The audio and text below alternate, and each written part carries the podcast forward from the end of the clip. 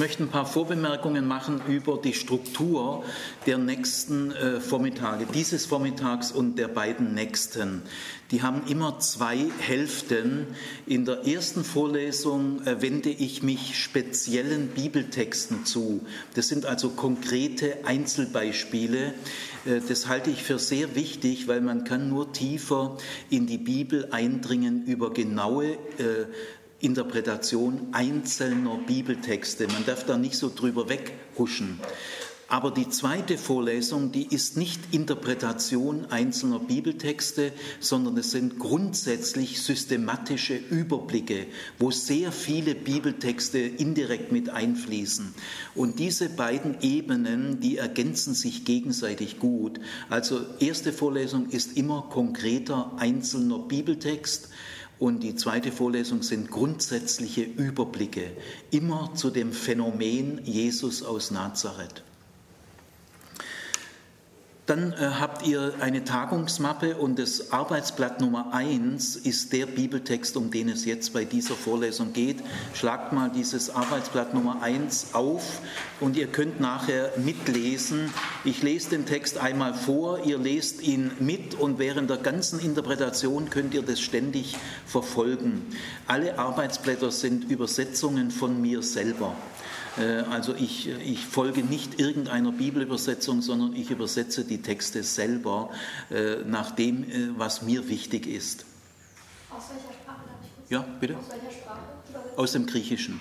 Das Neue Testament ist griechisch geschrieben und das Alte Testament ist zum großen Teil hebräisch geschrieben, aber 5% sind aramäisch im Alten Testament. Zum Beispiel im Buch Daniel sind die meisten Texte aramäisch. Also im Neuen Testament griechisch, das Alte Griechisch, und zwar ein, ein Verkehrsgriechisch. Es ist nicht das klassische Griechisch von Aristoteles und Platon, sondern ein bisschen ein abgeflachtes Griechisch, so wie es im ganzen Mittelmeergebiet halt gesprochen wurde. Man nennt dieses abgeflachte Griechisch Koine ist aber sehr, sehr verwandt mit dem klassischen Griechisch. Es ist die gleiche Sprache, nur, nicht ganz so ausdifferenziert.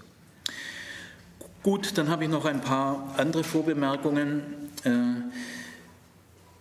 ich bin der Meinung, dass in den meisten Evangelientexten, in den meisten Bibeltexten irgendwie Gottes Nähe geheimnisvoll drinsteckt. Also irgendwie haben diese Texte einen unsichtbaren Untergrund, in dem diese Texte ganz eng mit Gott verquickt sind. Und diesen, diese Gottesnähe in diesen Texten, äh, die gilt es zu finden. Wenn man sie findet, werdet ihr spüren, dass diese Texte voller Gesundheit sind, voller ansteckender Gesundheit. Sie haben sehr viel heilende Kraft und ihr werdet zum Guten motiviert. Ihr werdet auf tausend neue Ideen kommen. Auf die kommt man nur, wenn man diese Texte millimetergenau ernst nimmt. Sonst kommt man nicht drauf. Also jetzt lese ich euch mal diesen Text vor. Er gilt so in der Kirche, in der Tradition, nennt man diesen Text die Sünderin in Simons Haus. Ihr seht unten, es stammt aus dem Lukasevangelium. Der Text kommt nur im Lukasevangelium vor, in den anderen Evangelien nicht. Ich lese ihn euch mal vor, ihr lest mit und dann lest ihr immer, wenn ihr wollt, achso, halt, falsche Brille. so. Ist hier irgendwas nicht schräg? Nee, hier ist alles schräg. Ähm, äh, ich tue meine äh, getönte Brille hier hin, darf ich nicht vergessen.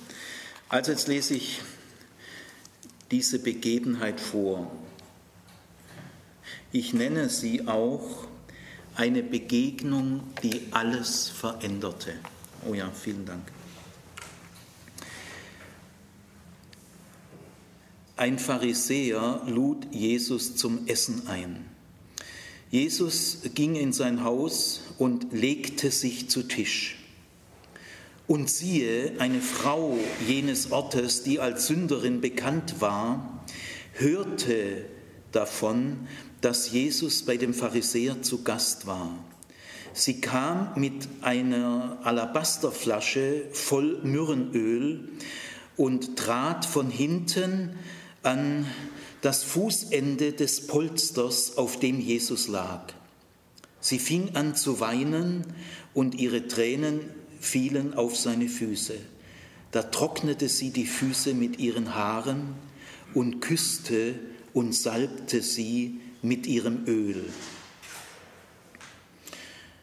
Als der Pharisäer, der Jesus eingeladen hatte, das sah, sagte er bei sich, wenn dieser Mann wirklich der Prophet wäre, wüsste er, was für eine das ist, von dem er sich hier anfassen lässt. Er müsste wissen, dass sie eine Sünderin ist. Da sagte Jesus zu ihm, Simon, ich möchte dir etwas sagen. Simon sagte, Rabbi, sag es. Da erzählte Jesus ihm folgende Geschichte. Ein Geldverleiher hatte zwei Schuldner. Der eine schuldete ihm 500 Denare, der andere 50. Weil keiner von ihnen die Schulden bezahlen konnte, schenkte er sie beiden. Was meinst du? Welcher von den beiden wird ihn am meisten lieben? Simon antwortete, ich nehme an, der, der am meisten geschenkt bekam. Du hast recht, sagte Jesus. Und dann wandte er sich zu der Frau und sagte zu Simon, siehst du diese Frau? Ich kam in dein Haus und du hast mir kein Wasser für die Füße gereicht. Sie aber hat mir die Füße mit Tränen gewaschen und mit ihrem Haar getrocknet. Du gabst mir keinen Kuss zur Begrüßung, sie aber hat nicht aufgehört, mir die Füße zu küssen, seit sie hereingekommen ist. Du hast äh, meinen Kopf nicht mit Öl gesalbt, sie aber hat meine Füße mit Myrrenöl gesalbt. Deshalb sage ich dir, ihre vielen Sünden sind ihr vergeben worden, darum liebt sie auch viel. Wem aber wenig vergeben wird, der liebt auch wenig. Dann sagte Jesus zu der Frau, deine Sünden sind dir vergeben. Da fragten die anderen Tischgenossen einander, was ist das für ein Mensch, dass er sogar Sünden vergibt? Jesus aber sagte zu der Frau, dein Vertrauen hat dich gerettet, geh in Frieden. Also in diese Geschichte wollen wir uns jetzt mal hineinbegeben. Zunächst einmal sind drei Hauptpersonen in dieser Geschichte. Der Gastgeber Simon, der Gast Jesus und ein unverhoffter Besuch. Drei Hauptpersonen. Der Gast, der Gastgeber und ein unverhoffter Besuch. Äh, wir beginnen mal mit dem Gastgeber. Also wir versuchen mal die Personen uns näher zu erschließen. Es heißt von diesem Gastgeber, er ist ein Pharisäer. Das ist ein wichtiges Wort in den Evangelien. Was die Christen über die Pharisäer denken, ist vollkommen unwichtig. Das sagt überhaupt nichts über die Pharisäer aus, das sagt nur was über die Christen aus. Also was ihr über die Pharisäer denkt, das könnt ihr den Hasen geben, das sagt nur etwas über euch, aber nichts über die Pharisäer. Die Pharisäer sind nicht etwa Theologen oder Schriftgelehrte, wie viele sich das so vorstellen. Die Pharisäer ist eine Laienbewegung. Es gab Tausende von Pharisäern. In Galiläa schätzt man zur Zeit Jesu vielleicht so vier bis achttausend Pharisäer. Man kann es nicht genau sagen. Das ist eine Laienbewegung, so für entschiedenes Judentum. Es gibt in Deutschland eine Bewegung für entschiedenes Christentum. Das heißt, die heißt EC. Also hier könnte man sagen EJ, Gemeinschaft für entschiedenes Judentum. Beruflich gesehen waren die meistens Handwerker. Die Handwerkerberufe waren schon recht ausdifferenziert äh, im Palästina im ersten Jahrhundert nach Christus gab über 70, 80 Handwerkerberufe bereits. Und viele Pharisäer waren auch Händler. Sie gehörten eher so zur Mittelschicht, sie gehörten nicht zur Oberschicht. Konnten auch zur Unterschicht gehören. Also es waren ganz normale Leute, konnten auch Bauern sein, auch Fischer sein, aber die Mehrzahl waren Handwerker und Händler. In Kapernaum, der Ort heißt eigentlich Kfar Nahum, Luther hat es nicht besser übersetzen können. Kfar Nahum heißt einfach Dorf des Nahum. Und Kapernaum war vielleicht so 1200 bis 1600 Einwohner und die meisten davon waren pharisäisch geprägt. Schriftgelehrte ist ein Beruf, heißt Rabbiner. Es gab viele Rabbiner, die mit den Pharisäern sich gut verstanden haben, aber die Pharisäer sind also keine Theologen, keine Rabbiner, es sind ganz normale jüdische Menschen. Die pharisäische Bewegung entstand ungefähr 150 vor Christus. Also im Alten Testament gibt es noch keine Pharisäer. Äh, die genaueren Entstehungsgründe sind sehr spannend. Es ist kein Zufall, dass die Pharisäer gerade so um 150 vor Christus entstehen. Da kann ich aber nicht jetzt im Moment nicht näher drauf eingehen. Die Pharisäer sind eine Erneuerungsbewegung, semper reformanda. Man muss sich immer reformieren. Das ist ein Spruch von Martin Luther, semper reformanda. Und das haben die Pharisäer auch schon in die Tat umgesetzt. Die haben sich ständig reformiert. Sie waren also sehr, haben eine gute Streitkultur gehabt, die haben hart diskutiert, aber die haben sich gegenseitig leben lassen. Äh, alle heutigen jüdischen Rabbiner sind Pharisäer. Ich bin mit zwei jüdischen Rabbinern befreundet, mit einem seit vielen Jahren. Ich kann gar nicht in wenigen Worten sagen, was ich diesem Mann verdanke, wie viel Tomaten er mir von den Augen genommen hat, wie viel Vorurteile mir erst durch stundenlanges Reden mit einem normalen jüdischen Rabbiner mir bewusst geworden sind. Also alle äh, heutigen äh, jüdischen Rabbiner sind Pharisäer. Das heutige Judentum ist pharisäisch geprägt.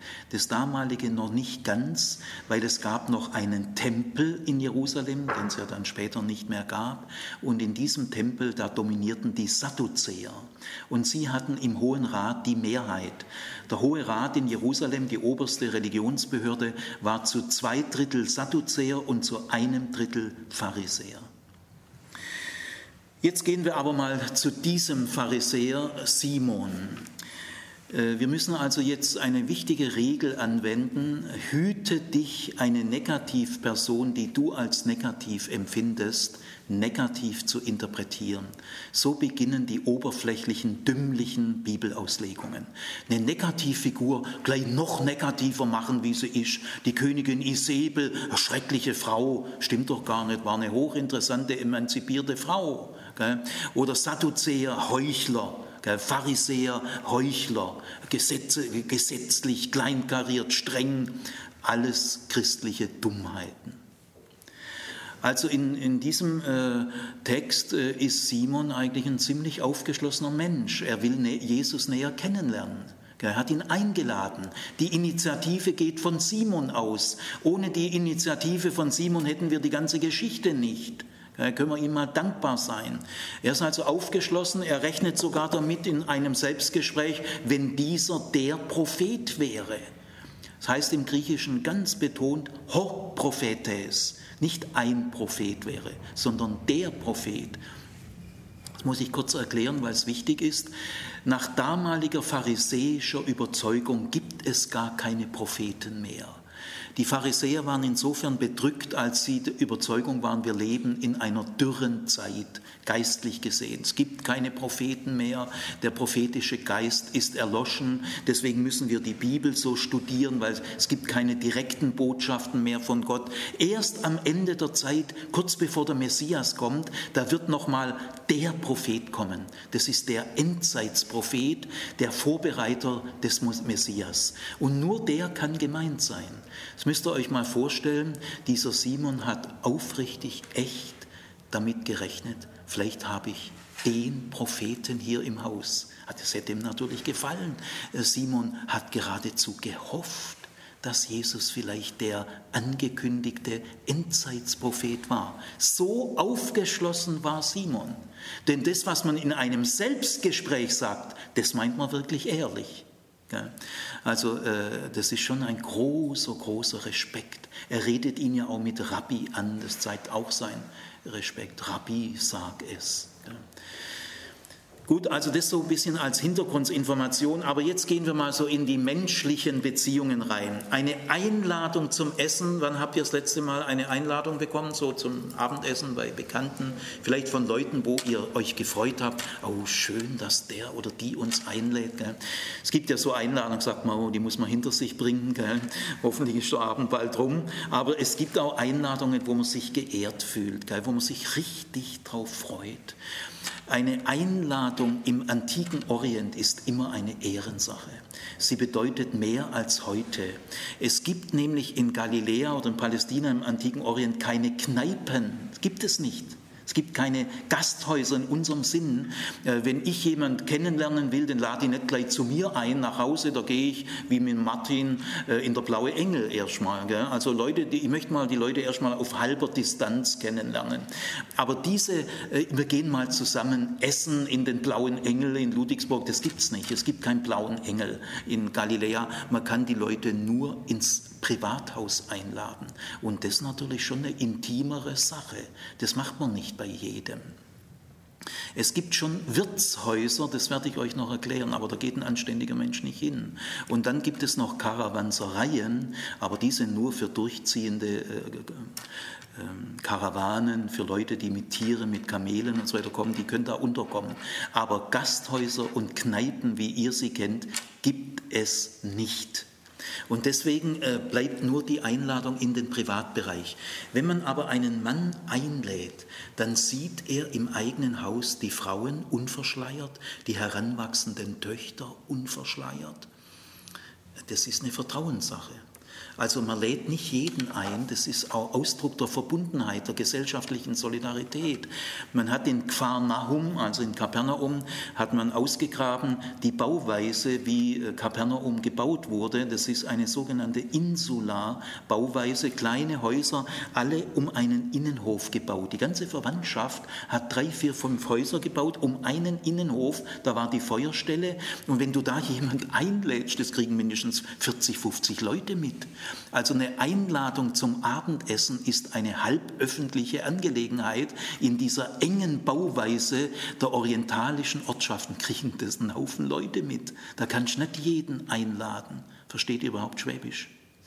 Ja, naja, das setze ich jetzt einfach mal voraus, weil wenn ich in Fahrt komme, wird es ein bisschen schwäbisch. Gell? Ich setze auf eure passive äh, Schwäbischkenntnisse. Aktiv braucht es ja nicht gleich reden. Gut, also äh, jetzt, äh, der, der Simon lädt Jesus ein. Jetzt kann man aus dem griechischen Wort für Essen, es gibt im Griechischen eine äh, ganze Reihe von Ausdrücken für Essen, aber dieses Wort, das hier steht, meint ein festliches Essen. Und das kann man jetzt nach aller Wahrscheinlichkeit nicht anders verstehen, als dass es ein Schabbatessen ist. Sag bitte nicht Sabbat, äh, immer betonen auf der zweiten Silbe, Schabbat. Sagt bitte nicht Tora, sondern es heißt Torah. Ihr sagt ja auch nicht Koran.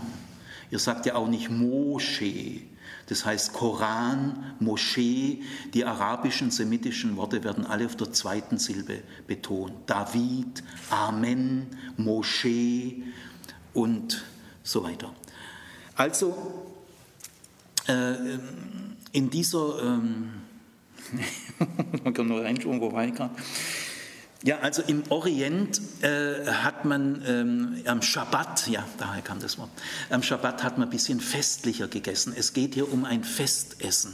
Und beim Festessen liegt man sich zu Tisch, man setzt sich nicht. Wie die Übersetzungen leider oft sagen, da kriegt, kriegt ihr völlig falsche Vorstellungen. Es gibt im damaligen antiken Orient keine Stühle. Das gibt es überhaupt nicht. Es gibt auch keine Tische. Es gibt auch keine Schränke. Das gibt es null. Also niemand weiß zur damaligen Zeit, was ein Stuhl ist. Es gibt zwar schon einen Lehrstuhl, aber das ist mehr so in öffentlichen, in der Synagoge, braucht man natürlich Sitzgelegenheiten. Aber wenn man isst, dann äh, hat man so ganz flache Polster, die gruppiert man so in einem Hufeisenform. Eine Seite lässt man offen, drei Seiten sind Polster, heißt Triclinium, da kommt das Wort Klinik her, da liegt man. Und in der Mitte ist ein ganz flacher Tisch, der ist vielleicht fünf Zentimeter hoch gell, oder acht. Und da liegt man so rum, man äh, legt sich auf die linke Hand auf dem Polster, mit der rechten Hand isst man und die nackten Füße streckt man vom Polster weg. Deswegen kommt die Frau als erstes zu den Füßen. Gell? Äh, stellt euch mal einen normalen Tisch vor und Stühle, dann krabbelt die Sünderin unter dem Tisch und nähert sich den Füßen Jesu. Gell? Äh, also ist eine vollkommen falsche Vorstellung. Die Sandalen, die legt man ab, wenn man ein Haus betritt. Und dann legt man sich zu Tisch immer auf die linke Hand. Die linke Hand ist nämlich die unreine Hand, mit der erledigt man die Notdurft, so seine Geschäftchen. Ich war mal in Nepal habe das nepalesische Schulsystem untersucht und war dann bei einer Lehrerfamilie eingeladen. Man saß auch im Schneidersitz auf dem Boden, keine Stühle. Und dann habe ich aus Versehen mit der linken Hand die ganzen Frauen, die haben Luft eingezogen, weil das kann ja nicht mit der linken Hand. Ach so, ist mir eingefallen. Rechte Hand. Waren sehr erleichtert. Gell? Also die, die linke Hand ist in der ganzen Antike und auch heute noch im Asiatischen die unreine Hand. Man isst nur mit der rechten Hand.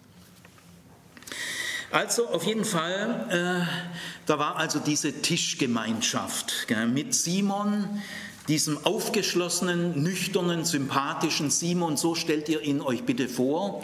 Aber er rennt auch nicht jedem Wanderrabbi gleich hinten nach. Gell? Er ist nicht schnell begeistert. Der Typ hat schon seine Maßstäbe. Gell? Nicht jeder ist bei ihm hoc prophetes.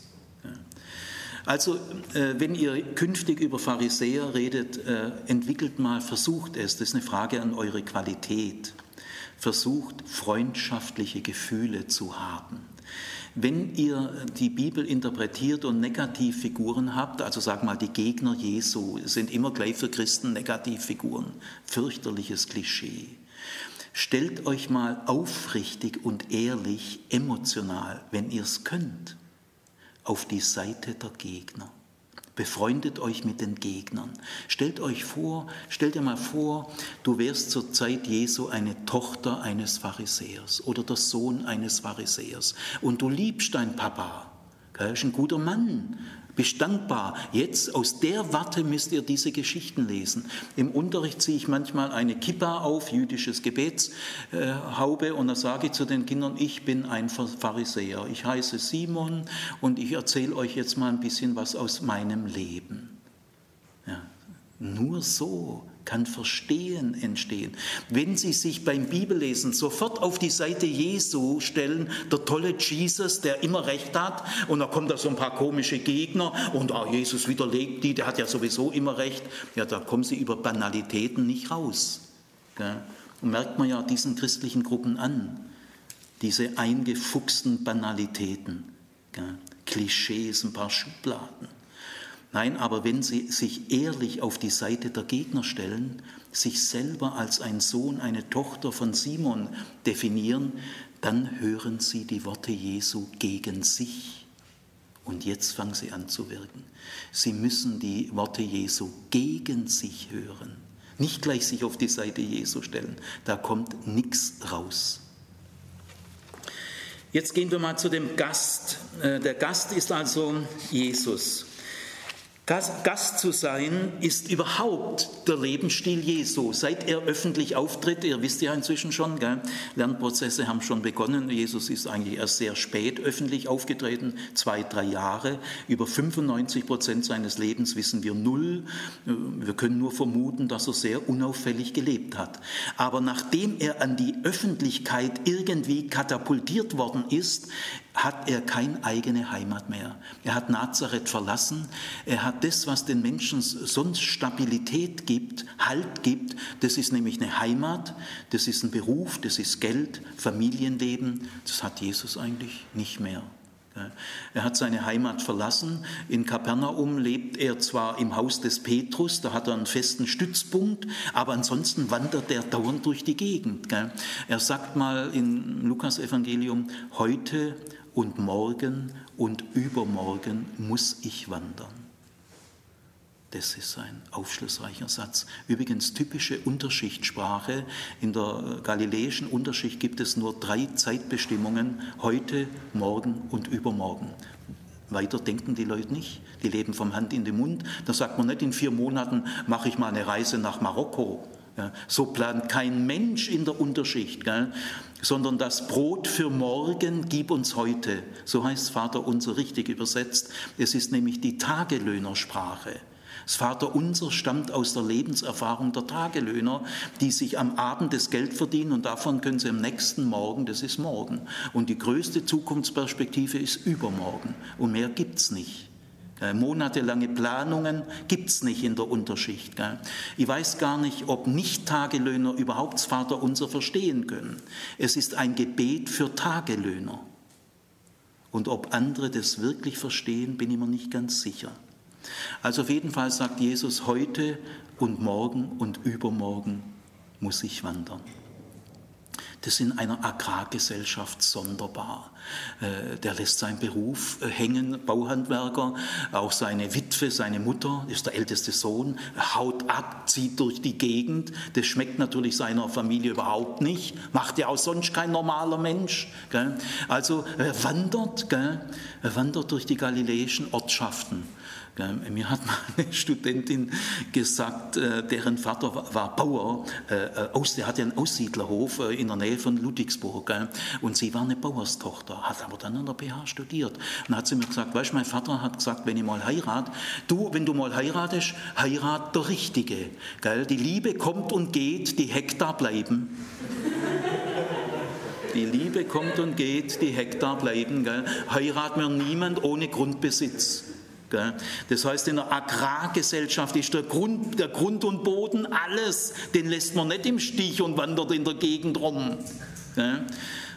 Aber Jesus ist herumgewandert. Er hat sich die Ortschaften äh, der ist mal da ein paar Tage, da ist er Nacht, da lässt er sich zum Essen einladen und da verbringt er mal zwei, drei Nächte. Gell. Er ist auf die Gastfreundschaft der Leute angewiesen und er lässt sich einladen von Sündern und Zöllnern, aber auch von Pharisäern. Der ist kontaktfreudig. Gell. Wenn ihr Jesus nachfolgen wollt, ich meint mal, wirklich, gell. kontaktfreudig. Der Mann war kontaktfreudig. Er hat sich auf die Leute eingelassen. Sünder und Zöllner, aber auch Pharisäer. Geht nach links und rechts, keine Schubladen. Also Gast zu sein war sein Lebensstil. Ich bin sechs, sieben Mal umgezogen, da geht ja die halbe Mobiliar kaputt, aber der zieht ja ständig um. Und das kommt natürlich seiner Kontaktfreudigkeit entgegen. Da lernt er Leute kennen. Wenn er in Nazareth geblieben wäre, hätte er immer bloß die gleichen Leute gehabt. Also Jesus hat sich die Freiheit herausgenommen, äh, irgendwie anders zu sein. Und an diesem Tag liegt er da so in einer galiläischen Ortschaft auf dem Polster eines gewissen Simon. Und da passiert doch tatsächlich Folgendes. Da kommt eine Frau rein. Und der Text, äh, lest mal nach, gell, man merkt noch die Verblüffung noch von dem, der die Geschichte noch erzählt, der ist noch perplex. Das geht nämlich los mit und siehe, und siehe. Jetzt muss ich euch erklären, was das heißt. Diese beiden Worte sind ganz wichtig im Orient, die sind die orientalische Aufmerksamkeitsformel. Das heißt so viel wie, äh, pass auf, jetzt, jetzt kommt was völlig Unerwartetes, das man sich noch jahrelang später erzählt. Es kommt was völlig Überraschendes, mit dem kein Mensch rechnet. Dann sagt man und siehe. Das heißt so gut wie, pass auf jetzt. Also die beste Übersetzung ist vielleicht in, ins heutige Deutsch, wenn man sagt, stell dir vor. Stell dir vor, da, da ist eine Frau reingekommen. Jetzt äh, müsst ihr wissen, bei einem Essen sind nur Männer. Gell? Ich war jetzt vielleicht schon 30, 35 Mal im Orient, habe schon viel bei Arabern gegessen, nur Männer. Die Frauen palavern in der Küche. Wenn ein fremder Mann kommt und zum Essen eingeladen ist, nur Männer. In Jordanien, Syrien, nur Männer, Ägypten, da ist keine Frau dabei, nicht mal die eigene Hausfrau. Die Frauen essen in der Küche, noch heute. Aber damals völlig klar. Und es ist ein Schabbatessen bei Pharisäern. Da kommt nicht mal die eigene Hausfrau. Und da kommt jetzt eine stadtbekannte Sünderin. Ich darf schon sagen, das ist ein Skandal. Das haben die sich noch 30 Jahre später erzählt. Was will denn die hier? Ausgerechnet beim Schabbatessen, gell? Äh, äh, hätte ein paar Tage später kommen können. Oder was will die überhaupt in dem Haus? Gell? Jetzt ist interessant, die Frau wird uns nicht näher vorgestellt. Wir erfahren ihre Lebensgeschichte nicht, äh, nicht mal ihren Namen, sondern wir, wir hören nur eine einzige Angabe, sie war eine Sünderin. Und zwar eine Stadtbekannte, wobei Stadt heißt immer Dorf. Äh, eine Stadt äh, in der damaligen Zeit beginnt so ab 800 Einwohner ist eine Stadt oder ab 1000. Aber äh, ja, wenn es in aber wir wissen nicht, ob es in Kapernaum war. Kapernaum gehört schon zu den größeren Kleinstädten Galiläas. Also auf jeden Fall, es war eine ortsbekannte Sünderin, das ist klar. Jetzt müssen wir lernen, was ist ein Sünder damals. Das, kann, das kannst du nicht einfach so wissen. Da musst du bescheiden werden und lernen. Du musst dich ernsthaft informieren. Wenn du die Bibel liebst und diese Erzählungen verstehen willst, musst du bescheiden werden und lernen. Wer nicht bescheiden wird, lernt auch nicht. Also da gibt es zwei fürchterliche Vorurteile. Das erste ist, wir sind doch alle Sünder. Alle Menschen sind Sünder. Ja, das ist eine christliche Auffassung. Aber die dürft ihr nicht in diesen Text hinein frisieren. Äh, dieser Satz, wir sind alle Sünder, kommt zum ersten Mal in der Welt vor im Römerbrief bei Paulus. Da heißt es in Römer 3, Vers 23, wir sind alle Sünder. Das ist aber der erste Satz dieser Art in der Welt. Und dieser Satz setzt Tod und Auferstehung Jesu voraus und das Versagen der Jünger bei der Passion, die sind alle abgehauen. Und da kommt Paulus drauf, selbst die Elitegruppe äh, von Jesus, das sind auch alles feige Säcke die sind doch auch Sünder. Und erst durch diese Erfahrungen dämmert Paulus, wir sind alle Sünder. Äh, und das wird dann selbstverständlicher Jargon in der Christenheit. Aber in Galiläa zur Zeit Jesu sind nicht alle Menschen Sünder, sondern du weißt, in jedem Ort, in der Straße, in der Straße, in der Straße, da wohnen die Gerechten. Das weiß jedes Kind. Jedes Kind weiß, was ein Sünder ist und was ein Gerechter ist. Das sind die beiden Gruppen. Das sind ganz prägnante Ausdrücke, die jeder Mensch versteht damals damals. Gell?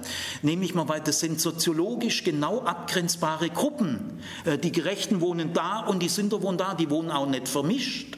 In keinem Ort. Also es gab damals in der jüdischen Gesellschaft, übrigens diesen Unterschied gibt es noch nicht im Alten Testament. Gibt es den Unterschied zwischen Sünder und Gerechter noch nicht? Es entsteht erst später. Ich kann jetzt nicht erklären, wie das entsteht.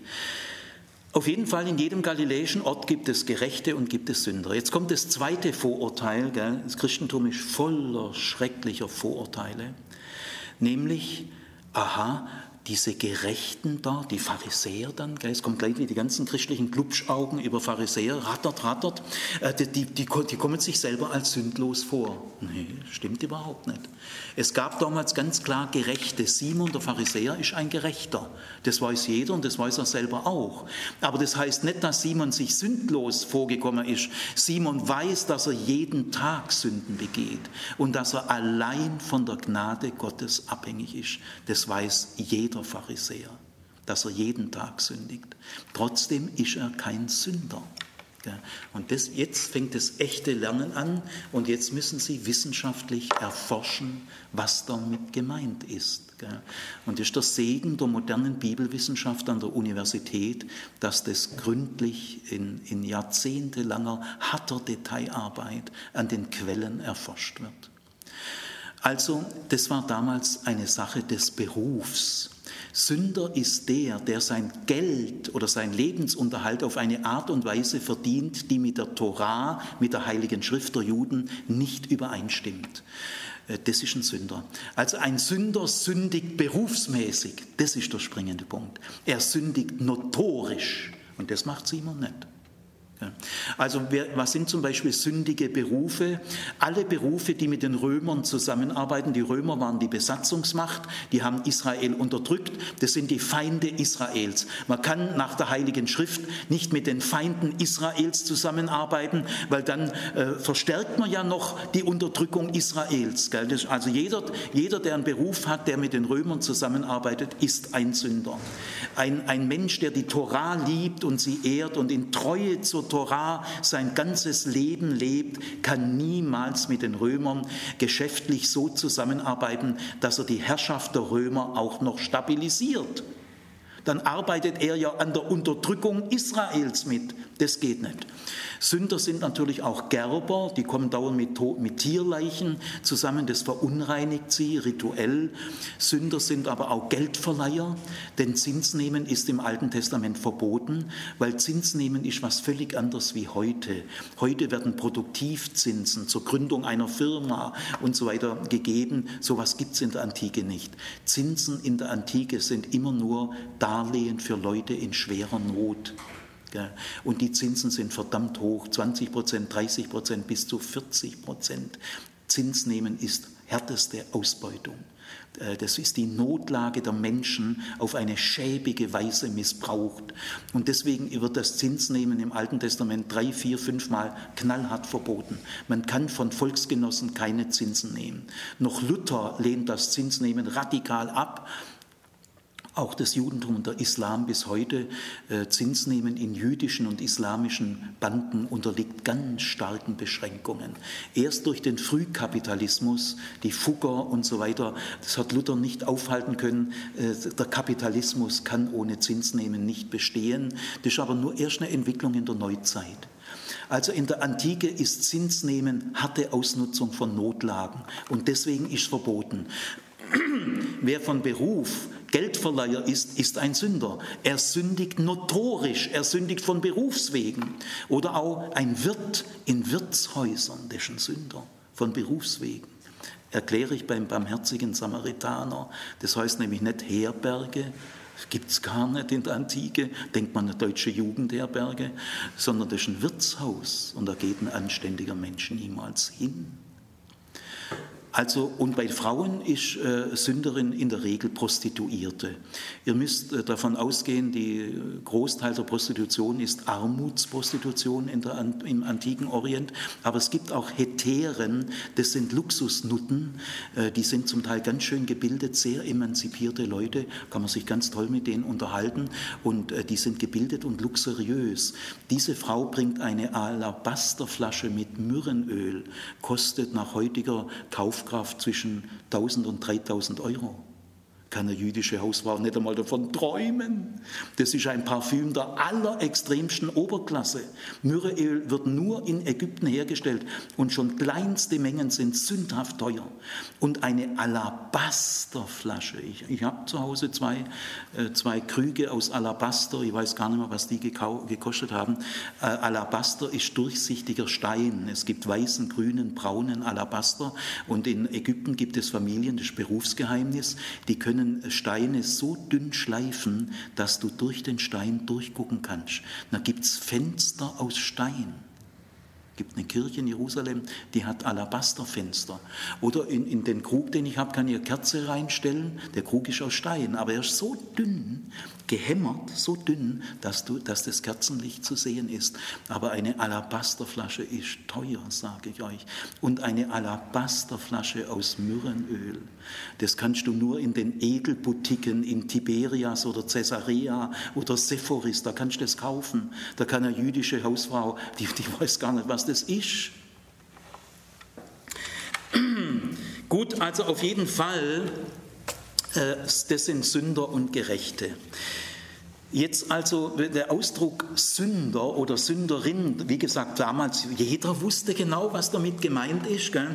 Das ist eine Art gesellschaftliche Platzanweisung. Gell? Das ist eine andere Sorte von Mensch. Gell?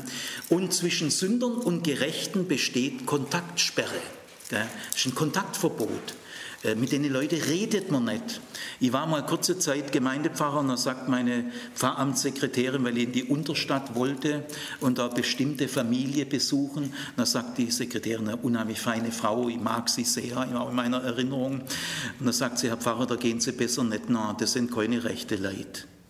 Schwäbisch, da geht man nicht nach, Herr Pfarrer meine, dass die, dass die auf den Gedanke gekommen wäre, dass man da vielleicht gerade hingehen soll. Ja, das ist, kommt einer schwäbischen ordentlichen Hausfrau. Und wenn sie noch so evangelisch ist, gell, das sind keine rechte Leute.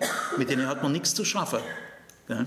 Und so war das auch. Gell. Zwischen Sündern und Gerechten war Kontaktsperre.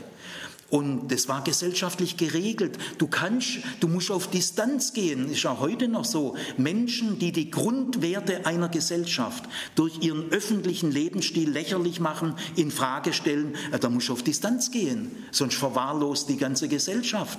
Da ist eine tiefe Problematik dahinter. Du kannst gut, einen guten Stil und einen schlechten Stil nicht einfach mischen, vernebeln. Dann verwahrlosen meine Kinder. Die Pharisäer wollten nicht, dass ihre Kinder verwahrlosen. Das willst doch du auch nicht. Und deswegen, äh, pass auf mit den Leuten. Also da war Kontaktsperre. Und wer diese Kontaktsperre nicht achtet und übertritt, den ereilt das gleiche Schicksal. Er verliert seinerseits seine etablierten, geachteten Freunde und Bekannten. Die wollen dann mit dem nichts mehr zu tun haben.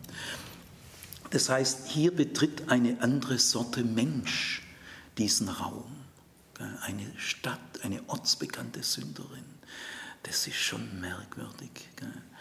Und jetzt ist auch merkwürdig, die Frau sagt nichts. Äh, die sagt kein Wort, kein Gruß, keine Erklärung, keine Bitte. Das ist eine Pantomime. Das ist hier nonverbale Kommunikation. Wer diese Frau verstehen will, muss sie ohne Worte verstehen. Sie redet nur durch ihren Körper, nur durch das, was sie macht. Und äh, die Leute werden natürlich völlig perplex gewesen sein. Müsst ihr euch mal vorstellen, ein Wink hätte genügt und die Frau hätten wir rausgeschmissen. Es sind ja viele Diener da. Also kommt hier rein. Man konnte schon ein, ein, Ort, äh, ein Haus betreten beim Schabbatessen, weil die Häuser stehen offen, es ist heiß, die Türen sind immer offen und Nachbarn können jederzeit reinkommen beim Schabbatessen. Die stellen sich an der Wand auf und diskutieren mit. Gell? Man kann schon reinkommen, aber bitte nicht Frauen und natürlich nicht so eine Frau. Gell? Also äh, Gerechte und Sünder sind nicht gerade zwei Gesellschaftsgruppen, die sich besonders nahe stehen. Das kann man nun wirklich nicht sagen. Und was, was, was, was will die Frau hier? Was treibt sie in dieses Haus? Schwätzt kein Ton. Äh, also das Verhalten ist schon provokant, man muss sogar sagen, das ist ganz schön frech. Ist ganz schön frech, was die Frau macht. Und natürlich merken die Anwesenden sofort, äh, die kommt mit einer bestimmten Absicht. Die, die steuert schnurstracks auf den Gast zu. Die hat eigentlich nur Interesse an dem. Eine sonderbare Situation. Ich darf euch offiziell öffentlich sagen, es gibt keine Rezepte für so eine Situation. Wie soll es jetzt eigentlich weitergehen? Und in der Situation hören wir ein Selbstgespräch. Ein Selbstgespräch ist ein besonders wichtiges Stilmittel. Ihr dürft nie an einem Selbstgespräch vorbeigehen. Das ist was Besonderes. Da müssen alle Alarmglocken sofort bei euch angehen, denn ihr kommt nie näher an einen Menschen ran, wie wenn ihr sein Selbstgespräch hört. Da kommt er näher ran wie durch Geschlechtsverkehr. Da bist viel näher dran. Denn in einem Selbstgespräch ist der Mensch nicht mehr diplomatisch. Oder seid ihr diplomatisch in euren Selbstgesprächen? Seid ihr dort diplomatisch? Blufft ihr in euren Selbstgesprächen? Baut ihr eine Fassade auf in euren Selbstgesprächen? Seid ihr in euren Selbstgesprächen höflich? Nein, in einem Selbstgespräch ist der Mensch ganz er selbst. Und deswegen müssen Selbstgespräche ganz sorgfältig ausgewertet werden. Also wir werten jetzt mal dieses Selbstgespräch aus. Wir kommen ganz nah an den Simon ran. Und umso beeindruckender bin ich über den Mann. Der Simon wird nicht cholerisch, der, der proletet da nicht blöd rum. Der hat die Größe, völlig cool zu bleiben. Also wie gesagt, ein Wink und der Diener hätte die Dame nach draußen geführt. Kannst doch deinen Nervenzusammenbruch auch draußen loswerden. Musst doch nicht in meinem Wohnzimmer deinen Nervenzusammenbruch da hier zelebrieren. Also es wäre kein Thema gewesen. Aber der Simon hat die Geistesgegenwart, Folgendes sich zu denken ist vielleicht gar nicht schlecht, dass die kommt. Machen wir mal aus dem unverhofften Vorfall ein Testfall. Jetzt nämlich durch die Frau kann man jetzt wirklich testen, ob Jesus prophetisch begabt ist. Schade, gar nicht mal so schlecht. Das heißt, äh, diese Frau, ohne dass sie es will, bringt Jesus in eine ganz verzwickte Lage. Jetzt wird nämlich auf einmal alles wichtig, was er macht. Jesus muss durch diese Frau in diesem Wohnzimmer, bei diesen Pharisäern dieses Ortes Farbe bekennen. So oder so. Er muss Farbe bekennen. Und der, der, Simon ist gespannt, was er jetzt macht. Äh, der Simon ist aber ehrlich enttäuscht. Ich habe ich hab gehofft, dass ich vielleicht sogar den Endzeitsprophet bei mir im Wohnzimmer habe. Es hätte mir gefallen. Vielleicht wäre es ein Schüler geworden. Aber der, der Mann ist kein Prophet. Der merkt ja nicht einmal, dass es eine stadtbekannte Sünderin ist. Wenn er prophetisch begabt ist, Propheten sind sehr, sehr, die haben die Gabe der Herzensschau, das ist im Alten Testament klar belegt, der muss, der muss das durchblicken, was hier abläuft. Also Simon ist sich eigentlich völlig sicher, Jesus kennt die Frau nicht. Der hat keine Ahnung, wer das ist, sonst würde er sich doch nicht von der Frau anfassen lassen. Also Simon ist sich völlig sicher, dass Unkenntnis Jesu äh, die Erklärung ist, dass er die Frau gewähren lässt. Unkenntnis. Dass Jesus diese Frau kennt und sie trotzdem gewähren lässt, ja vielleicht sogar gerade deshalb, ist völlig, völlig außerhalb vom Blickwinkel. Jetzt, jetzt will ich mal dies, das Verhalten dieser Frau noch im, im Einzelnen ein bisschen näher euch vorstellen. Also das Erste ist, äh, sie bringt so eine Alabasterflasche mit. Und jetzt nähert sie sich ganz klar als erstes den nackten Füßen Jesu, geht ja gar nicht anders. Jetzt muss die Frau weinen. Ja, wieso weint die jetzt auf einmal? Weiß man nicht. Äh, die muss irgendwie in einer inneren Erregung, die muss innerlich bewegt gewesen sein. Gell? Äh, heult und die Tränen fallen Jesu auf die Füße. Jetzt ist die Frau völlig erschrocken. Es läuft alles spontan, schnell ab, in Sekundenschnelle. Gell? Jetzt knotet die Frau ihr Haar auf.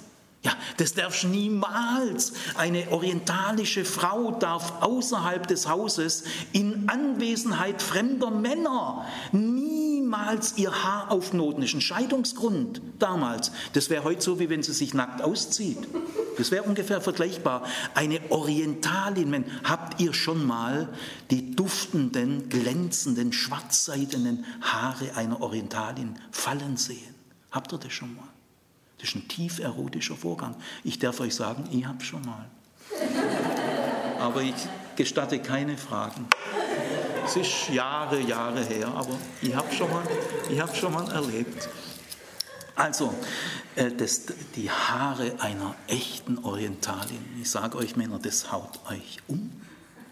Aber die Frau, die Frau ist völlig in ihrem, auch eine Dirne darf das nicht. Das ist, es ist völlig verboten. Aber man merkt, die Frau ist völlig in ihrem Tun, die hat ihre Umgebung jetzt, die sieht, die, die, die Tränen sind auf und schon sofort äh, abgetrocknet. Und was macht sie dann? Sie salbt die Füße mit ihrem extrem teuren Importartikel aus Ägypten. Äh, ich darf euch sagen, alle Orientforscher, die ihr Leben lang den Orient bereisen und erforschen, das hat es noch nie gegeben, dass dass man mit Myrrheöl die Füße eincremt. Das ist ja völlig idiotisch. Gell? Weil man cremt nur die Haare ein. Die Männer sind natürlich auch eitel. Die Männer sind ja eh eitler wie die Frauen. Gell? Das wisst ihr ja. Äh, und die Männer im Orient, ich sage euch, äh, und da werden die Haare, gell? Äh, viele haben immer einen Kamm dabei, immer. Und dann schmutzen sie sich ihre Haare voll und, und, die, und das Gesicht, dass es leuchtet, das ist die Festfreude. Gell? Aber aber die Füße hat es noch nie gegeben. Noch nie. Es gibt kein Beispiel. Das ist völlig absurd. Also die, ich sage euch, die Situation wird immer skurriler. Und dann äh, küsst sie seine Füße, unaufhörlich. Jetzt müsst ihr wissen, was ist ein orientalischer Kuss. Äh, man kann ja nicht jeden küssen. Es gibt ja viele Kulturen, die küssen gar nicht. In Nepal berührt man sich die Nasen, küsst kein Mensch. Aber im Orient küsst man und der Kuss ist genau geregelt. Nämlich auf die Wange, auf der Mund küsst man sich selten, küsst man sich schon auch, aber meistens küsst man sich auf die Wange. Auf der, der Kuss auf den Mund oder auf die Wange darf nur im Verwandtenkreis, nur in der Familie. Und nur unter Gleichgestellten. Adlige, Königskinder küssen Königskinder und so weiter. Also der Kuss auf die Wange ist gesellschaftlicher gleicher Standard. Sonst darfst du niemand auf die Wange küssen. Verwandtschaft oder gesellschaftlich gleicher Marktlage. Äh, Untergebene gehen auf die Knie und küssen die Hand. Küssen die Hand, gnädige Frau. Gell? Also das ist der Handkuss, der ist üblich bei allen äh, vorgesetzten untergebenen Verhältnissen. Äh, und dann äh, fällt man aber auch manchmal auch ganz auf der Boden und küsst die Füße. Das sind meistens leibeigene Sklaven. Beim Pharao muss jeder, wenn er in den Thronsaal kommt, sich voll auf den Boden legen und darf erst aufstehen, wenn der Pharao ein Zeichen gibt und wenn, dann die Füße küssen. Der Fußkuss heißt hier, äh, mein Leben gehört dir, ich bin dein Eigentum. Das bedeutet der Fußkuss. Es gibt aber noch einen zweiten Grund für einen Fußkuss, und zwar beim Lebensretter. Nehmen wir mal Tübingen, da kenne ich mich einigermaßen aus, im Schwaberländle, du fällst in der Neckar und kannst nicht schwimmen. Gell? Siehst mal ein Franzos, französischer Soldat nach dem Zweiten Weltkrieg tatsächlich in der Neckar gefallen und konnte nicht schwimmen. Und da sagt äh, ein Schwab von der Brücke runter, schwimmen hätte ich lernen sollen, nicht Französisch. Also stell dir mal vor, du fällst in der Neckar und kannst nicht schwimmen, aber es zieht dich einer raus. Und dann küsst du ihm am Ufer die Füße. Und damit drückst du aus, mein Leben verdanke ich dir. Das sind die zwei Gründe für einen Fußkuss. Mein Leben gehört dir, ich bin dein Sklave, dein Leibeigentum, oder ich verdanke mein Leben dir. Ich küsse die Füße meines Lebensretters. Und deswegen war das Handeln dieser Frau ein Bekenntnis, das jeder Mensch verstanden hat. Gut, also jetzt kommt dieses äh, beeindruckende Selbstgespräch. Äh, und jetzt, äh, was machen wir jetzt? Jetzt greift Jesus zum Gleichnis. In dieser völlig verfahrenen Situation, für die es kein Rezept gibt. So eine Situation kommt alle 30 Jahre in Galiläa einmal vor. Gibt es einen Weg, dass diese drei Menschen näher zueinander kommen? Gibt es das? Gibt es eine reelle Chance, dass diese drei Menschen sich verstehen? Die ist gering, die liegt unter 0,1 Promille. Und in so einer Situation greift Jesus zum Gleichnis. Das heißt, Gleichnis ist für ihn eine Möglichkeit, über ganz schwere Blockaden drüber wegzukommen. Denn ein Gleichnis lenkt erstmal ab. Erstmal auf Abstand gehen, die Situation verfremden. Jetzt direkt ist gar nichts mehr möglich. Gell? Ich rede jetzt mal von was ganz anderem und da ist man nicht so blockiert. Gell? Einen unverstellten Blick gewinnen. Du musst jetzt in der Situation, musst du versuchen, einen unverstellten Blick zu gewinnen. Und den gewinnst du über ein Gleichnis.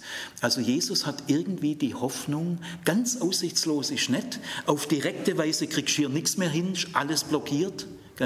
Aber ich rede mal von was ganz anderem. Und natürlich merken die schon, dass das Gleichnis jetzt irgendwie eine Deutung dieser Situation ist. Das ist schon jedem klar. Aber Gleichnisse lenken erstmal ab, bringen auf Distanz und verfremden. Und dann sind neue Möglichkeiten da. Das ist der Sinn der Gleichnisse Jesu.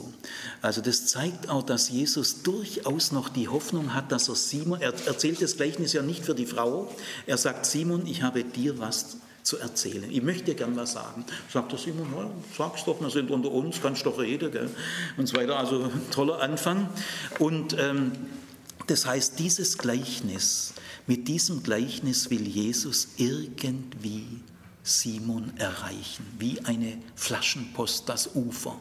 Äh, dieses, diese kurze Erzählung soll Simon irgendwie berühren. Sie soll Simon gewinnen. Ob es gelungen ist, wissen wir nicht. Die Erzählung hat einen völlig offenen Schluss. Ist überhaupt auch diese Frau, von der, äh, die haben wir ja nur zwei, drei Minuten. Wir wissen von dieser Frau nur zwei, drei Minuten ihres Lebens und dann ist sie wieder weg im Dunkel der Geschichte. Ich möchte mal im Himmel recherchieren, wer diese Frau war. Und wenn ich sie gefunden habe, dann stelle ich mir vor sie hin und sage, ach, du warst es. Gut, also jetzt schaut euch mal dieses Gleichnis an. Jetzt machen wir als erstes eine kleine Sprachanalyse. Heute Nachmittag üben wir das methodisch. Gell? Jetzt mal an einem Beispiel. Erstmal sprachlich. Erste Beobachtung. Lest, lest dieses Gleichnis mal so schön für euch durch. Die, ein Geldverleiher hatte zwei Schuldner. Das Gleichnis ist wahnsinnig knapp. Eine meisterhafte Kürze. Jesus labert nicht rum. Ich habe vor einiger Zeit hat er in einer anderen Wohnung, habe ich noch nicht da gewohnt, wo ich jetzt wohne, habe ich eine Nachbarin so schräg oben gehabt, die hat immer gern bei offener Tür im Frühling telefoniert, bei offener Tür auf dem Balkon. Gell. Und da hat die anderthalb Stunden lang ihrer Freundin erzählt, dass er einen neuen Zwiebelschneider hat und dass dieser Zwiebelschneider, ich weiß nicht mehr, was der alles, gell. ich habe mir gedacht, kann man anderthalb Stunden reden und nichts sagen? Ich sage euch, wer nichts zu sagen hat, der braucht dazu anderthalb Stunden. Aber wer was Entscheidendes zu sagen hat, wird knapp. Der wird wortkarg. Der will, dass das Entscheidende klar rüberkommt. Nichts Unwesentliches. Lernt mal von dieser Meisterschaft der Kürze, diese Verknappung. Zweitens, das ganze Gleichnis ist im Verbalstil gehalten, wie alle Gleichnisse Jesu. Die Verben tragen den Ton. Wenn ihr mal Jesus nachfolgen wollt, ich meine jetzt mal wirklich, redet Verbalstil. Ich sage euch mal ein Beispiel. Ein deutscher Beamter würde sagen, nach meiner Ankunft und kurzer Besichtigung der Verhältnisse errang ich den Sieg. Aber Cäsar sagt nur Veni, Vidi, Vici. Das ist der Unterschied. Das ist Verbalstil. Ich kam, sah und siegte. Das sind Leute, die Energie haben, die die Welt verändern. Die deutschen Beamten verwalten ja bloß die Welt. Wenn du die Welt verwaltest, dann hast du Nominalstil. Nach meiner Ankunft und kurzer Besichtigung der Verhältnisse errang ich den Sieg. Da liegt der Ton auf den Substantiven. Aber ich kam, sah und siegte. Jesus redet Verbalstil. Könnt ihr mal viel von ihm lernen. Kein einziges Adjektiv, guckt rein, kein Adjektiv. Zwei drittklassige Erzähler wühlen in den Adjektiven. Kitsch, Sentimentalität. Dann ist sehr interessant bei dem Gleichnis der Ort der Handlung. Das Büro eines Geldverleihers. Das ist eine echte Provokation. Das ist nämlich ein Sünder. Geldverleiher. Es spielt in der Finanzwelt, da kennen sich viele Leute ja besser aus wie in den Herzen ihrer Mitmenschen. Da kennen sie sich nicht aus. In den Herzen ihrer Mitmenschen sind sie Analphabeten, aber in der Finanzwelt hochprofessionell. Also das ist ein, ein Gleichnis, das spielt nicht zufällig in der Finanzwelt. Da ist ja Schluss mit lustig. Und es spielt ausgerechnet im Büro eines Geldverleihers. Jetzt muss ich euch sagen, in jedem größeren galiläischen Ort gibt es den, das Büro eines Geldverleihers. Also in den Städten sowieso. Da gibt es manchmal sogar zwei oder drei. Die liegen aber alle versteckt in Nebenstraßen. Diskret. Und wenn ein Mann, da gehst du ja nur hin, wenn du erledigt bist, wenn du dir selber nicht mehr helfen kannst, gell? wenn die materielle Not dich kaputt gemacht hat, nur dann betrittst du ja so einen Ort.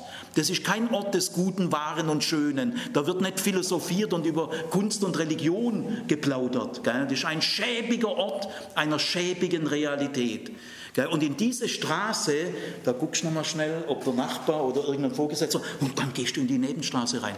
Und dann stehst du da, da weißt hier ist das Büro von Geldverleiher, nochmal gucken, ob keiner sieht, und zack, bist du drin. So wie man Sex, äh, Sexstudio betritt. Gell? Da guckst du auch nochmal vorher, ob der Lehrerkollege noch oder ob der Rektor zu, und dann zack, gehst du rein. Gell? So betritt man das, das Büro eines Geldverleihers. Also das ist ein schiefe Ebene Ort, kein heile Weltort. Da zählt nur noch, wer Geld hat und wer das wann auf den Tisch legen kann. Und diese drei Personen in diesem Gleichnis sind ja nur finanziell definiert. Ob was sie sonst noch machen, spielt keine Rolle. Rein finanziell. Und jetzt schaut euch mal diesen Profi an, diesen Geld Geldverleiher.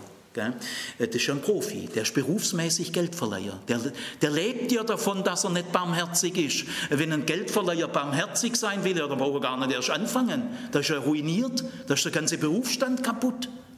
Und dieser Geldverleiher ist irgendwie ein komischer Vogel. Er ist völlig aus der Art geschlagen. Äh, und das Motiv ist wichtig, bei aller Knappheit, aber das Motiv, das, das muss gesagt werden. Das steht ja nur da, was entscheidend wichtig ist. Weil es keiner bezahlen konnte, das ist der Grund, das ist eine neue Berufslogik. Weil es keiner bezahlen konnte, dann muss es ihnen schenken.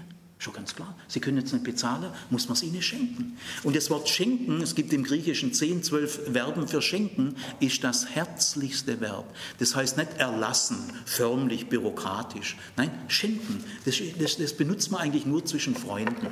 Der Geldverleiher behandelt diese unbekannten Leute wie wie ein Freund, er ist großzügig. Er besteht nicht auf seinem Recht. Er hätte nach antikem Recht die beiden in den Schuldturm werfen können. Da wäre ja selbst Händel noch bald gelandet in London, denn säumige Schuldner wirft man in der Schuldturm. Und im Schuldturm arbeitet die gefälligst ihre Schulter ab. Da schaffen die im Schuldturm so lang, bis sie ihre Schulter abgearbeitet haben. Und wenn es vier Jahre ist, Jetzt schauen wir uns mal den Betrag an. Der eine schuldet 50 äh, Denare und der andere 500. Was ist ein Denar? Denar ist eine römische Münze, damals so die grundlegende Münze. Ein Denar ist ein Tageslohn. Ein Tagelöhner bekommt in wirtschaftlich stabilen Verhältnissen, wenn er ordentlich gut bezahlt wird, kriegt er einen vollen Denar. Es gibt auch drei Viertel Denar, halbe Denare. Also ein voller Denar Tageslohn ist ein guter, anständiger Lohn. Damit ist man als Tagelöhner auf jeden Fall zufrieden. Also davon kommt dann die Regel, ein Denar ist ein Tageslohn. Und das heißt, davon kann eine Familie mit durchschnittlicher Kinderzahl, sagen wir mal zehn Kinder, von einem Denar kann eine Familie einen Tag leben geben. Das heißt, 50 Denare sind 50 Tagelöhne und das heißt, wenn man der Schabbat abzieht, zwei Monatsgehälter. Und 500 Denare sind 20 Monatsgehälter. Jetzt habt ihr ungefähr so die Summe. Interessant ist, dass Jesus auch nicht sagt, der eine war ihm wenig schuldig, der andere war ihm viel schuldig. Nein, Jesus ist erzähltechnisch ein Meister. Jesus ist ein Meister der Sprache. Ein Meister der sagt konkrete Zahlen, 50 und 500. Kann sich jeder merken. Das ist der zehnfache Unterschied. Ja, Leute, das ist ein Unterschied. Das Zehnfache. Da wird der Simon, der Simon merkt natürlich, ich bin der mit 50 Denaren und der Stieg mit 500. Und da wird der Simon denken, ha, er hätte auch das 20-fache nehmen können. Das wäre mir eigentlich lieber gewesen, aber das Zehnfache gut ist auch okay. Also er holt, er holt Simon bei seinen Prämissen wahnsinnig gut ab. Also Jesus sagt schon, äh, im gewissen Sinn hat der Simon schon recht, da ist ein Unterschied. Das muss man ernst nehmen. Ob ein Mensch sein Leben lang treu der Torah nachfolgt oder ob eine Dirne ihrem Geschäft nachgeht, da ist ein Unterschied. Den Unterschied darf man nicht einnehmen, einnebeln. Das ist ein zehnfacher Unterschied. Ich nehme an, dass äh, Simon damit zufrieden war. Sagt er gut, und man, ja, okay, zehnfacher Unterschied, äh, das kann ich akzeptieren. Aber jetzt ist interessant, was Jesus aus diesem zehnfachen Unterschied macht. Eine Lappalie, eine Lappalie. Kommt gar nicht drauf an, keiner kann es bezahlen und jeder kriegt es geschenkt. Der Geldverleiher schenkt zwar jedem unterschiedlich viel, aber er schenkt beiden alles. Es gibt in diesem Gleichnis nicht zwei Sorten von Menschen, sondern nur eine Sorte von Mensch, Zahlungsunfähige und Beschenkte, andere gibt es nicht. Das heißt, in diesem kurzen Gleichnis, das Jesus hier so mal geschwind parat hat, macht es mal nach. Diese Geistesgegenwart in so einer Situation, so ein kurzes, prägnantes Gleichnis. Dürft ihr mal probieren. Ja, dürft ihr mal probieren. Also was macht er aus diesem Unterschied? Darauf kommt es nicht an. Im Entscheidenden sitzen die im gleichen Boot. Ich sage euch, darum arbeitet im Gehirn vom Simon. Der kapiert schon, was hier gesagt ist. Im Entscheidenden siehst du diese Frau. Im Entscheidenden sitzt ihr beide im gleichen Boot. Ihr könnt beide nicht zahlen und ihr kriegt es beide geschenkt. Und jetzt kommt die Schlussfrage, Überlegen wir überhaupt mal, ähm, wie unterscheidet sich der Anfang des Gleichnisses vom Ende? Am Anfang sind diese Personen weit voneinander entfernt. Der Geldverleiher ist ein ganz unbeliebter Typ, gell? an den denken die beiden Schuldner gar nicht gern. Äh, dieser, dieser Saftsack, wenn man den da kommen sieht, dann geht man lieber äh, auf die andere Straßenseite, man verdrängt ihn, man weicht ihm aus. Aber jetzt nach dieser Tat, ja, die denken dir ganz Leben lang gern an den Geldverleiher. Die würden dem am liebsten umarmen. Was heißt umarmen? Verknutschen. Gell? Weil das sind ja Glückspilze, der hat das alles erlassen. Gell? Also das heißt, äh, diese, diese Handlung des Geldverleihers hat eine unheimlich befreiende Kraft, eine entlastende Kraft. Sie gibt denen die Selbst Selbstachtung, weil die Armut, das demütigt ja, sie ist eben so schäbig. Äh, das, das Schlimme an der Armut ist ja die Selbstverachtung. Aber dieser Geldverleiher gibt ihnen die Würde zurück, die Selbstachtung. Äh, sie können aufatmen. Und außerdem kommen sie sich alle viel näher. Das heißt, dies, dieses Handeln dieses Geldverleihers hat befreiende Kraft oder man kann sagen entlastende Kraft, aber sie führt die Menschen auch näher zueinander. Mehr Beziehungsreichtum. Die zwei Glückspilze, ich glaube nicht, dass die gleich anschließend auseinandergegangen sind, denn gemeinsames Glück verbindet. Und auch sie werden immer an diesen Geldverleiher voller Dankbarkeit denken. Das heißt, in diesem Gleichnis ist irgendwie von einer Realität die Rede, die entgegenkommend ist, über Bitten und Verstehen. Die haben doch gar keine Bitte geäußert. Ja, wieso auch? Das, mit sowas rechnen die ja gar nicht. Der, der über Bitten und Verstehen. Und das, was er macht, befreit und führt zueinander. Mehr Nähe, mehr Freiheit. Das versteht Jesus unter Reich Gottes. Interessant ist auch, dass dieser Text nicht sentimental ist. Er wühlt jetzt nicht, oh, die haben sich umarmt, die haben sich geküsst, die waren so froh, die waren so. Jetzt kommen keine Adjektive. Das ganze Gefühlsleben dieser Schuldner kann man sich ja denken, wie die sich freuen. Kein Wort. Das zeigt die Qualität des Meisters. Er wühlt nicht in Gefühlen. Keine sentimental billigen Erfolgsgeschichten kann man sich ja selber denken. Das ist eine Qualität. Gut, und jetzt äh, sagt er, jetzt sagt er zu Simon, Simon, siehst du diese Frau? Jetzt kommen wir also wieder zurück aus der erzählten Welt in die vorfängliche Welt. Siehst du diese Frau? Ja, natürlich hat er sie gesehen, aber hat er sie wirklich gesehen? Schau interessant, dass Jesus von zwei Schuldnern redet. Er bringt sofort Simon mit dieser Frau in Beziehung. Er bringt beide miteinander ins Spiel. Jesus hätte auch ein Gleichnis äh, komponieren können mit einem Schuldner, hätte er Simon belehren können oder so.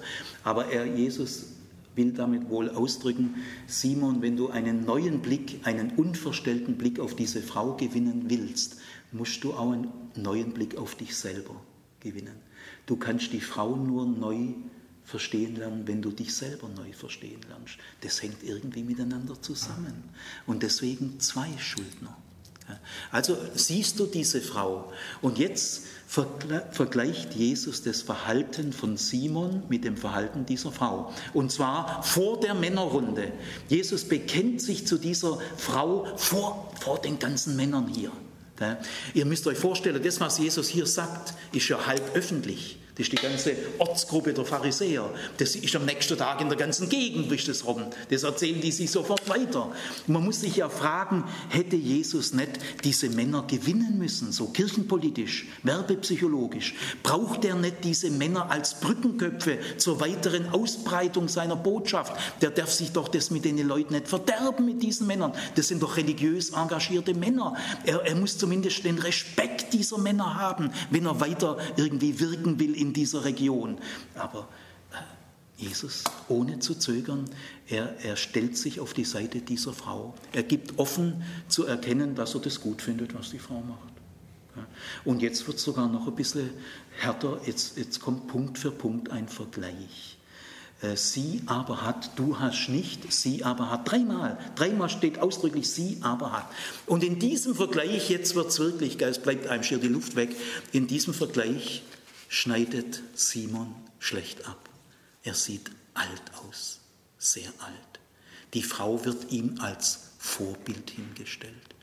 Und jetzt fangen die primitiven christlichen Klischees wieder an, die man jetzt unbedingt vermeiden muss. Ihr dürft nicht die Bibel auf euer Niveau runterziehen.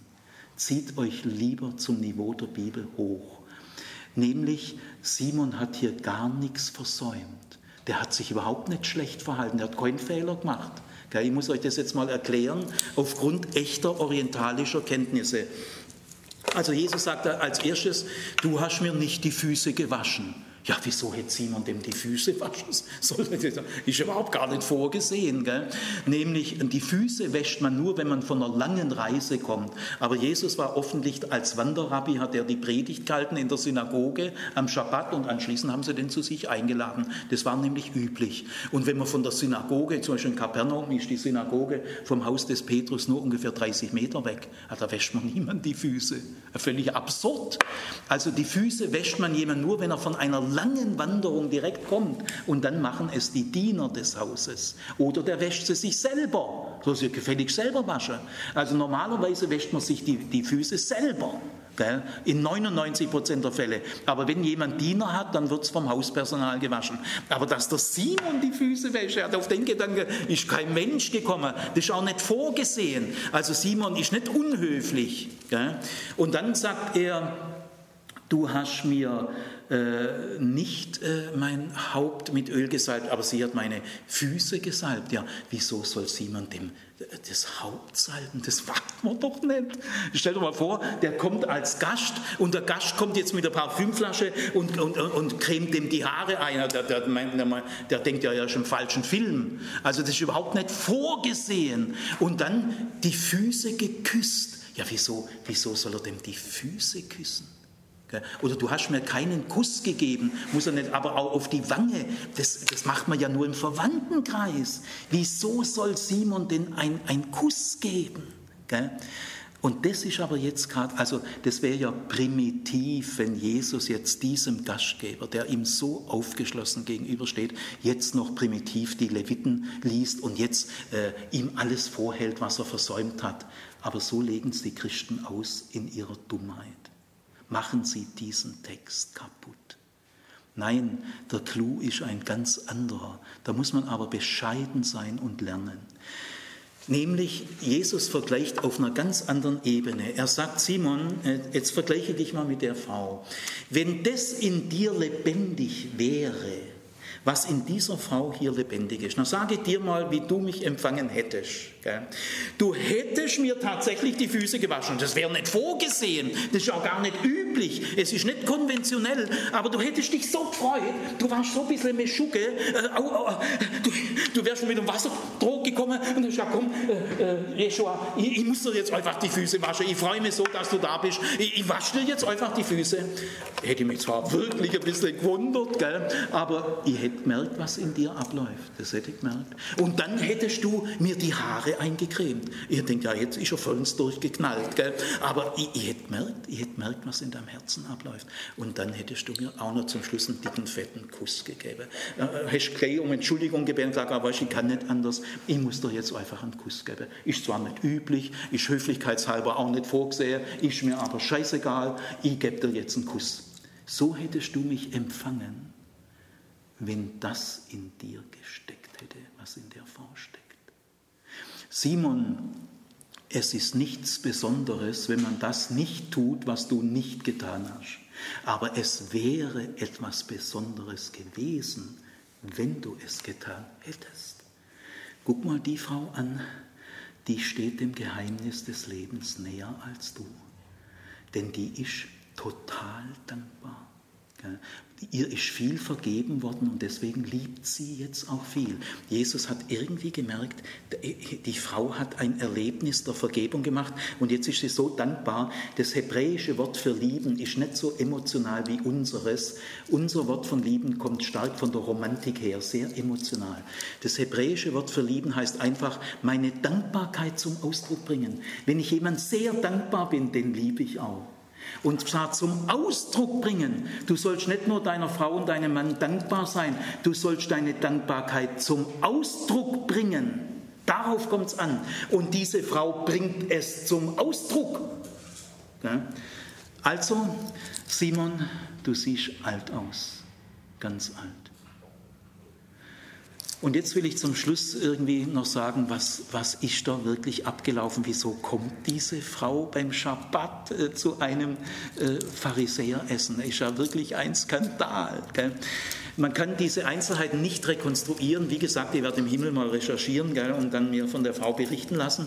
Aber die grundsätzlichen Dinge sind eigentlich völlig klar. Diese Frau muss vorher irgendwo Jesus begegnet sein. Das kann man sich nicht anders vorstellen. Und sie muss ihn vielleicht gehört haben, vielleicht ihn beobachtet haben, das wissen wir nicht, aber irgendeine Art von Begegnung muss, muss stattgefunden haben. Und diese Frau muss in dieser Begegnung gespürt haben, dass Jesus sie in keiner Weise missachtet, dass er seine Freude an ihr hat und äh, dass er zu ihr Ja sagt. Diese Frau hat das große, endgültige Ja. Habt ihr das auch schon? Hast du schon mal das große, endgültige Ja gehört? Die Frau hat es gehört. Und das hat in ihr eine Gewissheit vermittelt. Die hat durch diesen Mann, durch die Gotteserfahrung, von der dieser Mann getragen ist, hat die Frau gespürt, Gott hat seine Freude auch an mir. Im Reich Gottes ist auch für mich genauso Platz. Äh, und äh, Gott versteht auch meine ganze Biografie tausendmal besser wie jeder Mensch. Gott hat seine Freude auch an mir. Er verzeiht mir gern und restlos. Das hat diese Frau gespürt. Und diese Vergebungserfahrung, ihr sind viele Sünden vergeben. Ja, die Frau war total dankbar. So der, der gerechte Schwab, der ist mehr normal dankbar. Der, der gerechte Schwabe, der bibeltreue, bekehrte Schwabe, der ist normal dankbar. Er ist Gott schon dankbar. Aber die ist total dankbar. Bei der ist wirklich ein Atlasgebirge runtergefallen. Das ist der Unterschied zwischen normal dankbar und total dankbar. Also diese Frau ist durch diese Vergebung, hat die sich selber neu entdeckt. Es ist in dieser Frau etwas am Werke. Die fühlt sich anders in ihrer eigenen Haut. Sie merkt, an mir schafft was. Und sie will jetzt dieser Mensch werden, von, der, von dem sie gespürt hat, dass sie dieser Mensch ist. Und jetzt muss sie zu diesem Bürgen. Jesus ist für sie der Bürge für diese Gotteserfahrung, für diese Kraft. Und äh, sie spürt, der Mann setzt alles auf diese Kraft. Er lebt für sie. Er setzt alles auf diese Karte. Diese Kraft ist die, wegen der sich alles im Leben lohnt. Und von der Kraft will sie jetzt auch leben. Das ist wie eine Gefühlsansteckung, ist es auf diese Frau übergegangen. Und deswegen zieht es diese Frau wieder in die Nähe von diesem Mann und zwar öffentlich, öffentlich. Sie sucht nicht ein verschwiegenes Tät-a-Tät unter vier Augen, sondern sie will sich zu diesem Mann öffentlich bekennen. Sie will es zum Ausdruck bringen. Das ist eine Energie, die, hat, die kann nicht warten. Die kann nicht sagen, hey, ist doch zwei Tage schwer. Nein, äh, das treibt sie in dieses Haus. Sie will sich in diesem Haus bekennen, in dem Haus, wo diese Kraft noch nicht anerkannt wird, denn sie weiß, diese Kraft will sich ausbreiten. Sie will anerkannt werden. Und was diese Kraft alles vermag, wird man dann erst erkennen, wenn alle Menschen sie anerkennen. Dann wird man erst merken. Und deswegen kommt diese Frau in dieses Haus und diese Frau bekennt sich in jenem Haus auf ihre Weise zu diesem Mann. Und dieser Mann bekennt sich in diesem Haus auf seine Weise zu dieser Frau. So haben sich die beiden gefunden. Und künftig kann man nur noch beide ablehnen oder beide akzeptieren.